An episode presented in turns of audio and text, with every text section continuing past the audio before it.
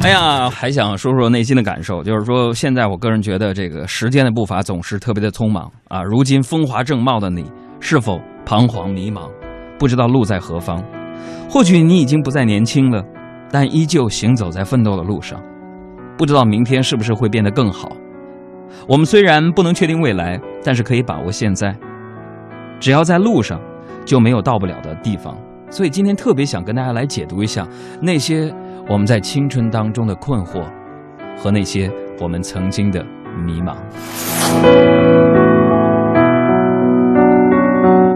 哎呦，有点伤感。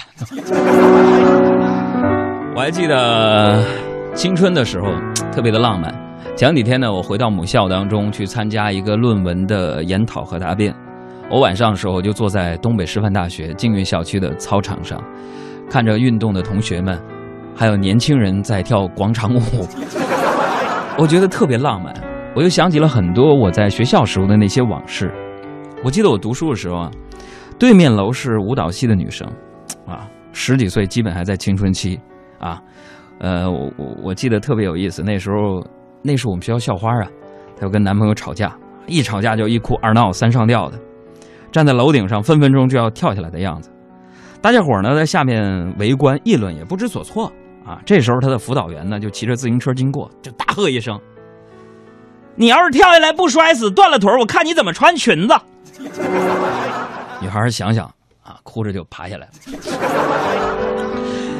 呃，说到年轻人呢，我是一个八零后，有些人呢，呃，尤其在我们小的时候会唱衰八零后，说八零后是扶不起来的一代。当然，我们到了呃成年之后呢，也会说说九零后好像是扶不起来的一代，因为好像每个人经历年轻的时候呢，都会被别人说成整天无病呻吟啊。其实这种论调我特别不喜欢，所以我要劝你们啊，也不要整天的想着不劳而获啊。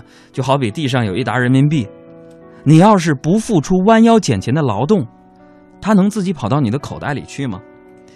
更多的青年朋友呢？为了没有找到人生的另一半，也感到困惑，好像单身找男朋友、女朋友也成了年轻人的一些困惑。很多人到了适婚的年龄还没有对象，看着身边的人纷纷结婚了，也开始发愁。那么，是不是到了适婚的年龄就要结婚呢？即使你没有碰到合适的。所以今天我也一一解答一下这几天大家的一些困惑。我只能告诉你们，结婚不结婚，谈恋爱不谈恋爱这个事儿呢，由不得你。好多年前呢，当时海洋我也是一个小北漂，也没什么钱。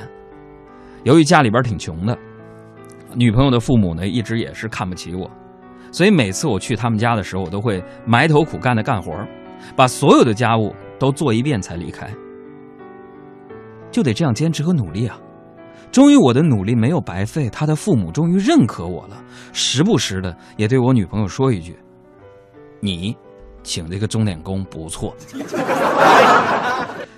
朋友们，你要知道，在这个世界上，总有一个人在等着你，不管在什么时候，不管在什么地方，反正你知道，总有这么个人。